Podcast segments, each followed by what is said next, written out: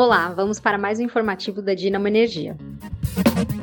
O ministro Bento Albuquerque se pronunciou em rede nacional sobre o atual momento do setor elétrico e negou a possibilidade de racionamento. Informou ainda sobre a publicação da MP 1055 de 2021, que criou o Comitê para Gerenciar a Crise Hídrica e Tomar as Decisões para seu Combate, o CRG, bem como sobre a elaboração de estudo para incentivar as indústrias a deslocarem seu consumo de energia para fora do horário de pico, mecanismo conhecido como resposta da demanda.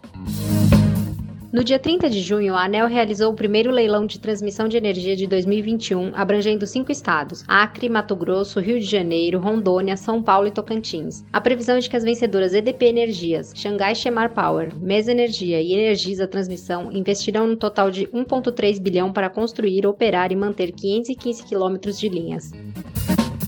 No dia 28 de junho, o ONS registrou recorde duplo de geração instantânea pelas fontes solar e eólica no Nordeste. A geração solar instantânea foi de 1.873 megawatts às 12 horas e 25 minutos, e a geração eólica instantânea foi de 10.856 megawatts às 23 horas e 44 minutos, o suficiente para abastecer 96,1% da demanda do subsistema.